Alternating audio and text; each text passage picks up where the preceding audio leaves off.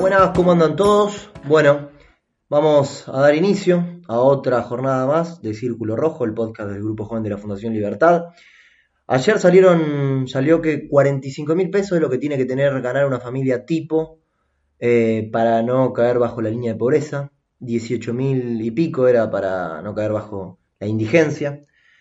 Eh, Argentina la está pasando complicada, ¿no? Porque la realidad es de que eh, el Banco Central se está quedando sin reservas, el tipo de cambio paralelo, el dólar blue, no para de subir. Eh, y bueno, se, pone, se pone chiva la cosa. Pero hay que seguir jugándosela por el país, jugándosela, y me refiero a, cuando digo jugándosela, a todos los, emprendedores, empresarios, a todos los trabajadores que siguen luchándola a pesar de las malas políticas, de las malas decisiones que han llevado adelante los referentes de turnos. Hoy vamos a estar hablando de esto con, un personaje muy conocido que es Carlos Maslatón, así que quédense con nosotros. Bueno, y ahora sí vamos a hablar con, nuestro invitado especial, Carlos Maslatón. Eh, Carlos, ¿cómo estás? ¿Todo bien? ¿Qué tal, amigo? Gracias por llamarme. No, gracias a vos por, por atendernos. Carlos, a ver, te quiero preguntar, eh, has estado saliendo últimamente, te he visto en, Intratables, eh, creo que también fue en el programa de Silvestre. Eh, vos estás diciendo que el gobierno encabezado por Alberto Fernández y Cristina Fernández de Kirchner es una dictadura. Contame por qué, por qué es una dictadura. Borrar a Cristina Fernández de Kirchner, yo sé que queda lindo nuestra charla, pero ella no gobierna. Acá gobiernan tres sujetos, Fernández, Larreta y Silov ellos el día 20 de marzo dieron un autogolpe de Estado incruento, bajo el argumento de que había una enfermedad que los iba a contaminar y a matar a todos. Aprovecharon del susto, del miedo transmitido en todas las direcciones y sentidos del país para establecer una dictadura en la cual el principio del gobierno es que todo, absolutamente todo está prohibido, salvo lo que ellos actividad por actividad, día por día, hora por hora, hora vayan diciendo esto se puede hacer. Argentina derogó la constitución, está diciendo un sistema jurídico totalitario, comunista, en algunos aspectos feudalista, no hay posibilidad de moverse dentro del país. Yo sé que en muchas, en muchas ciudades la gente se siente común, como todos los días, pues dice, no, pero yo salgo a la calle, voy al almacén, vuelvo a mi casa. Bueno, pero eso no es libertad. Libertad es poder entrar, salir y transitar libremente por todo, por todo el territorio de la República sin pedirle permiso al gobierno, sin ningún estudio, sin ninguna sube autorizada, sin ningún papelito que tenga que firmar, y es poder hacer la vida normal que había antes, que es ir a bares, restaurantes, discotecas, recitales, canchas de fútbol, gimnasios, todo lo que es la vida normal en una ciudad. Todo eso está prohibido. En algunas ciudades yo sé que no, en Rosario sé que es un poco más tenue, pero estoy yo que la capital federal es el peor lugar del país, es una dictadura total. Para con acá gobierna el partido macrista. El partido macrista a partir de un delincuente, un criminal que se llama Horacio Sombrilla Larreta. Carlos, y eh, te pregunto, ¿para vos el, tendrían que haber eh, decretado el estado de sitio? Yo creo que no tendrían que haber hecho nada. Si a mí me toca esto, no hago nada. O hago lo de Suecia está demostrado que es el, tratamiento razonable que tiene que tener este problema, entre comillas. Pero Alberto lo dio como el mal ejemplo a Suecia. Bueno, y resulta que fue el buen ejemplo, el, mejor ejemplo del mundo. El mejor del mundo lejos fue Suecia. Hay otros países que la pelearon, hicieron bien, pero fueron y vinieron. Suecia tenía un plan de antemano, dijo, acá se van a contagiar todos, hagámoslo cuanto antes, algunos eh, sobrevivir, algunos no, no sobrevivirán, la mayoría va a pasar muy bien. Esto es lo que no se quiso hacer acá, pero de todas maneras el argumento no es médico, el argumento acá es, absolutamente totalitario. Estos tres sujetos, Kisilov, Larreta y, y, Alberto Fernández, lo que demostraron es lo que son, el, alma que tienen, el alma que tienen es de dictadores totalitarios. Así que este es el problema. Es decir, saquemos de lado el argumento médico y vamos a por qué están haciendo esto. Carlos. fíjate, fíjate cómo hablan, ellos, ellos, ellos van autorizando y anuncian que van a autorizando. Sí, como si fueran un, padre, ¿no? Eh, esto es Corea del Norte, ¿qué, ¿qué, te puedo decir? Ese es una, ese es este, Camboya en los tiempos del primer rojo, es esto. Carlos, y te quiero consultar, más allá de, los políticos y, y, los de los dirigentes políticos que tenemos, ¿cómo viste Eh, primero te quiero preguntar por el periodismo. ¿Cómo viste el periodismo? Porque a mí me parece que en algunas partes, eh, sobre todo al comienzo, el periodismo era cómplice de esto. O sea, quiero decir, andaban escrachando a la gente, el surfer este que, que, lo agarraron, que parecía un asesino serial y todas esas cosas. ¿Qué te parece el actuar también del periodismo? Un asco, jamás vi una cosa igual, ni siquiera en el proceso, ni siquiera cuando había detenido, desaparecido, vi una cosa igual. Siempre hubo medios que trataron de moderar la acción totalitaria del gobierno de la dictadura militar entonces, pero ahora prácticamente nadie habló. El periodismo, el periodismo se quedó callado pero ¿y por qué se queda callado el periodismo? ¿Es por, también por miedo, porque no se sabía? Porque no hay periodismo, porque cuando vos te paga el gobierno para que hables, directa o indirectamente no podés hablar.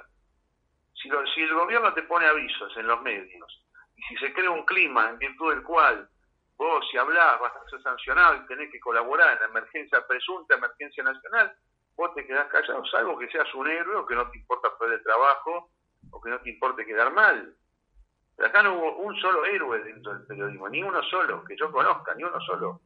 Okay. Imagínate que yo hace tres semanas, hace, hace tres semanas empezó una periodista de un medio llamado BAE a perseguirme a mí porque yo hacía nota donde ponía que iba a comer en forma clandestina.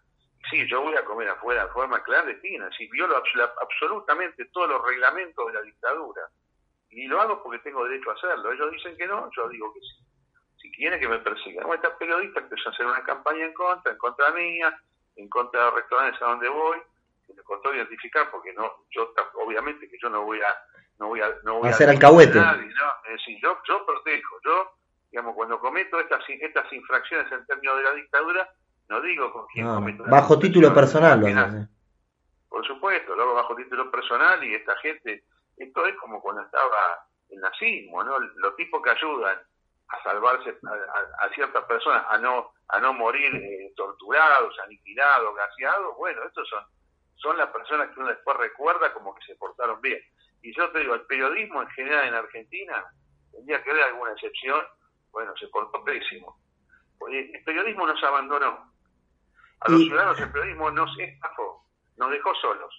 Y te pregunto, ya que mencionaste la palabra ciudadanos, ¿y qué te parece también porque yo creo que acá hay una parte de la Argentina que es la que está bien económicamente, la que, la que tiene la panza llena, si se quiere decir, y la heladera llena, que justamente como podía agarrar y quedarse encerrada para resguardarse del virus o lo que sea, pero agarraba y, criticaba mucho a, gente que la veía en la calle, sobre todo más al principio, ¿no? Cuando comenzó todo esto, y, las escrachaba, y digo, hay millones de argentinos que necesitan sí o sí del, del día a día para poder, para poder vivir. De hecho, yo ahora, eh, o sea, veo a gente quejándose de que acá en Rosario los bares están abiertos y gente que se queja, que dice que hay mucho eh, embotellamiento en los bares y todo eso. Y la verdad es que si no se va a fundir todo el país, Rosario obviamente, pero el resto del país también. ¿Cuál es el problema? Ojalá que se llenen los bares. Ojalá, ojalá que, ojalá que, esté a, favor de que esté, este a este favor de que esté lleno los bares. Pero te pregunto por la sociedad, la sociedad, esa parte de la sociedad que agarra y que buchonea.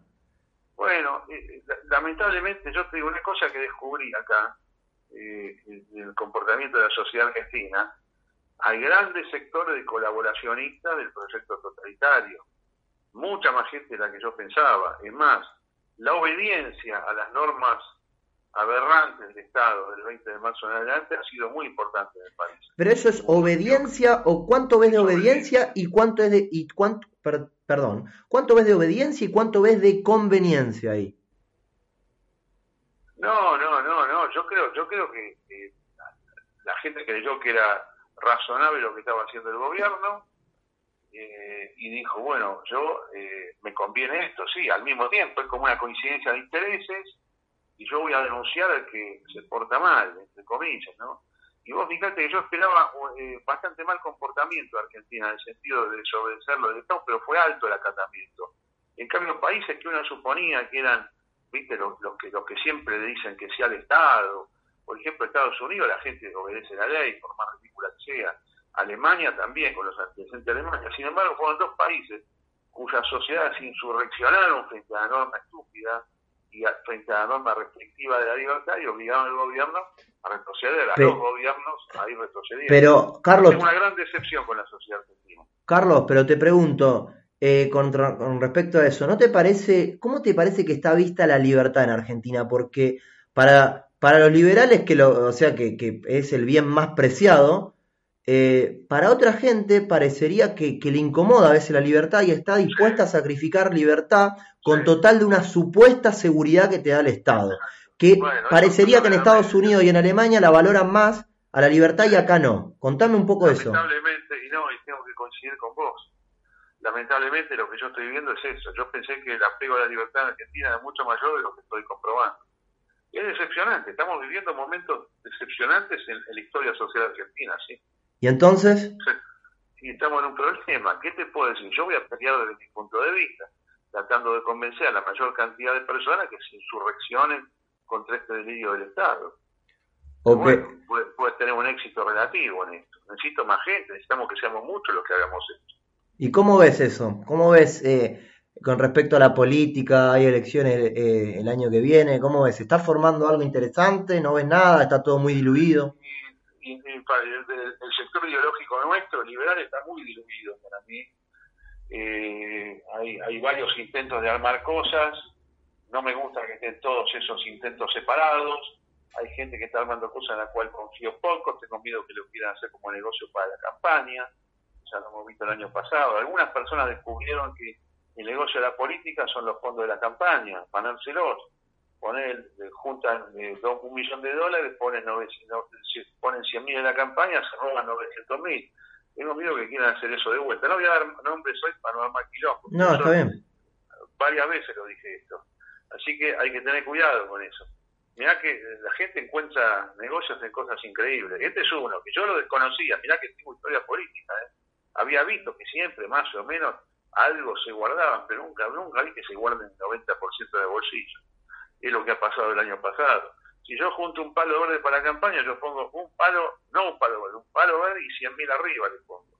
Pero bueno, evidentemente no todos tienen los mismos valores. ¿Querés hacer campaña? Tenés que gastar en política. Está bien, Carlos. Te hago una, una, una preguntita más. Eh, yo, o sea, lo que vengo viendo, eh, bueno, lo que se ve en las noticias y demás, ya mucha gente cansada de Argentina, como que ya está, no le ve ningún tipo de futuro gente que se va, ¿no? Yo, yo lo que veo es que se está produciendo y capaz se produzca mayor el año que viene, eh, un éxodo de lo que son talentos, emprendedores, empresarios que dicen, no, yo ya acá no me gasto en este país. ¿Vos qué opinión tenés? Eso va a seguir pasando, se va a incrementar este fenómeno, cada vez más gente se va a dar por vencida y se va a querer ir, y efectivamente se va a ir, y va a salir por las fronteras como sea esto yo lo tenía eh, calculado porque considero que Argentina está en la etapa final de lo que se llama en términos financieros un bear market, o sea, una, un, mercado destructivo, un proceso negativo, una fase negativa del ciclo económico que, que empezó hace muchísimas décadas, pero sin embargo yo la, la, visión que tengo que está terminando, que esto que estamos viendo es el último año, falta un año de caída nomás. Es el año más fuerte de caída, se va a sentir lo que pasa es que en términos históricos el grueso de la caída ya se produjo. Ahora vamos a ver la exageración de la exageración. Y, al final siempre la gente tira la toalla. La gente dice, bueno, listo, me voy acá, pero es como que están vendiendo del mismo. Y hablando un poco... personal, en lo personal, lógicamente, no me voy a ir por una cuestión de principio, pero además, desde el punto de vista eh, económico, creo que creo que estamos cerca, cerca de un mínimo. Ahora, en ese mínimo lo que va a pasar es que va a saltar el gobierno ahora no es, no es que va a estar el año que viene, va a caer, de alguna manera va a caer. Yo creo que en algún momento viene el levantamiento general y viene un montón de cosas, digamos, reacciones sociales frente a, frente a la injusticia que no hemos visto todavía aparecer, pero que van a aparecer. Pero, ¿a vos no te parece que el peronismo se banca esto? El peronismo es una cosa muy grande, el peronismo. El peronismo es, hay, hay muchos peronismos.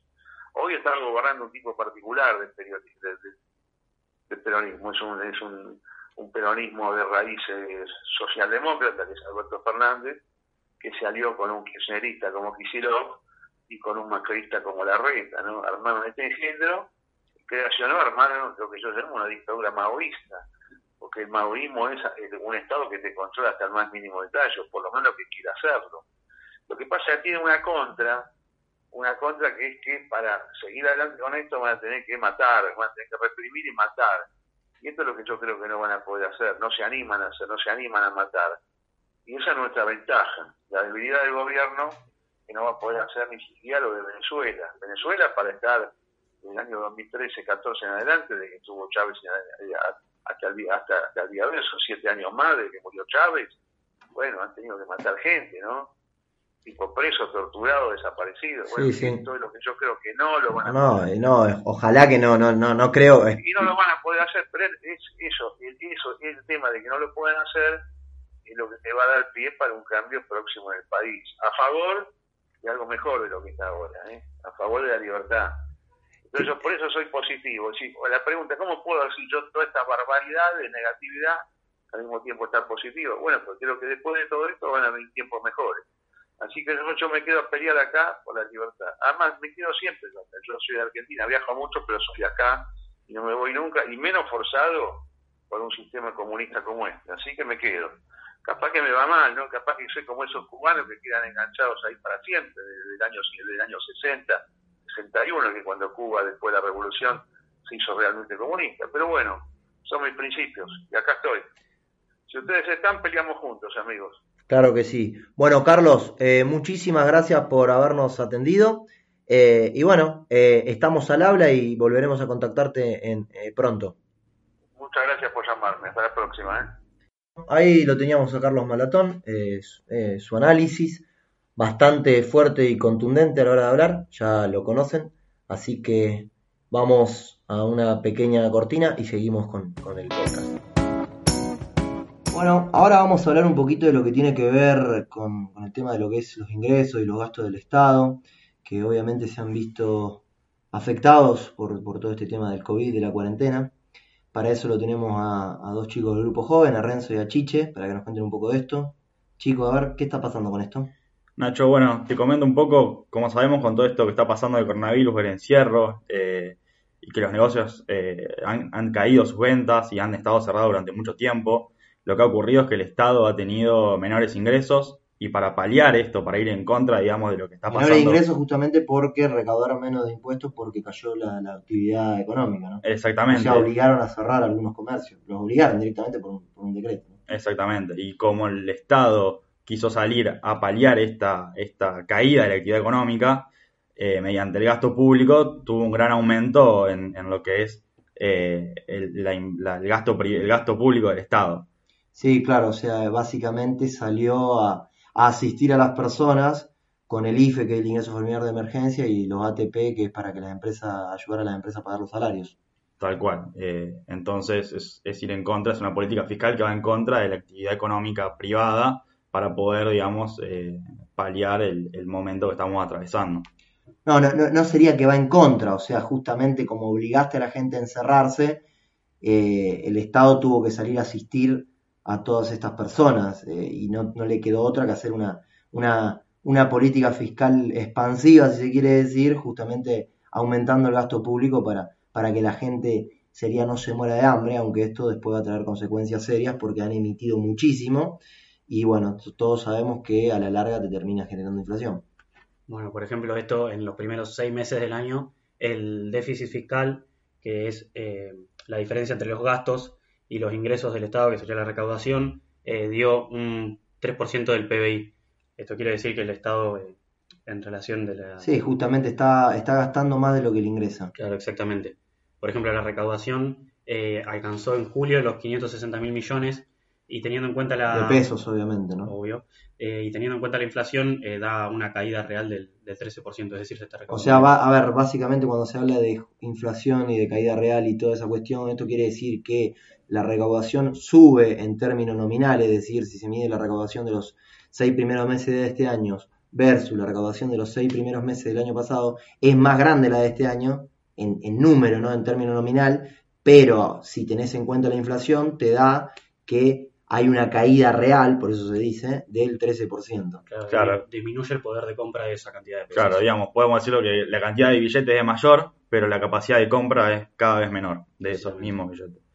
Por otro lado, también tenemos, Nacho, lo que es eh, el congelamiento de, de, los subsidios a las tarifas de servicio de energía eléctrica y de gas natural.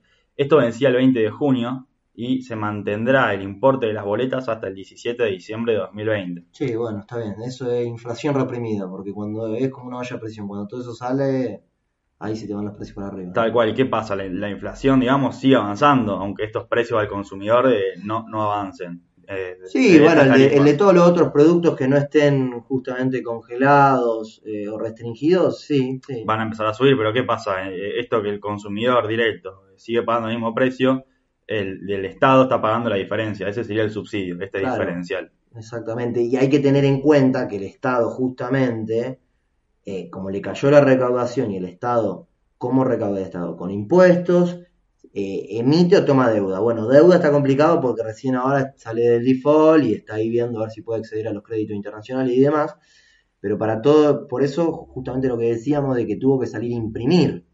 Y si el Estado te subsidia, eh, no es que te lo está dando gratis, o sea, de algún lado está sacando esa guita. Y si esa guita sale de la emisión monetaria, bueno, esto después, como acabamos de decir, se, tra- se, tra- se traduce en, en mayor inflación. Sí, por ejemplo, para ponerlos en números, en el mes de junio se gastaron 63.500 millones para cubrir subsidios económicos. Sí, de pesos. Sí, en junio de 2020 eh, los subsidios experimentaron un crecimiento eh, igual al 89% con respecto a su par del 2019. Claro, es muchísimo, mirá, increíble. En variación- Casi un 90%. Sí, es un- en, en términos eh, nominales. La variación real eh, fue del 32,5%, que también es... Claro, es que tiene en cuenta la, la inflación. Tal cual, y si tenemos en cuenta el acumulado de los primeros seis meses de 2020, es decir, solamente teniendo en cuenta este año que estamos atravesando, la variación es del orden del 120% respecto al mismo periodo 2019. En términos reales, el crecimiento de los subsidios es del 50%. Bien, O sea, es fuerte. eh, es fuerte, grande, se nota eh, el momento que estamos atravesando eh, y el aumento del gasto del Estado para Sí, porque a ver, si después en definitiva el, lo- el que produce eh, energía o todo, todo lo que tiene que ver con las tarifas y demás, te, te aumenta, te aumenta, pero eso no se lo tra- no se lo transmitía al consumidor porque lo subsidiaba, o sea, el aumento igual está. Eh, pero bueno, está, está, está complicada la cosa. Tal cual, y como dijiste vos, eh, ¿no? el gasto se puede financiar con impuestos, con emisión, que es una especie de impuesto también, ¿no? Sí, Y con endeudamiento, el llamado impuesto inflacionario. tal cual. Y sumado a todos estos gastos que estamos hablando, también hay que eh, pagar, ¿no? Lo que son los vencimientos del capital de la deuda. Que bueno, para retomar un poco esto del déficit que venimos hablando, ¿sabes? Eh, ¿Cuántos años de los últimos 60 vamos a terminar con déficit fiscal? No, a ver cuántos. 53. Apa, bueno, parejito, ¿no? Impresionante.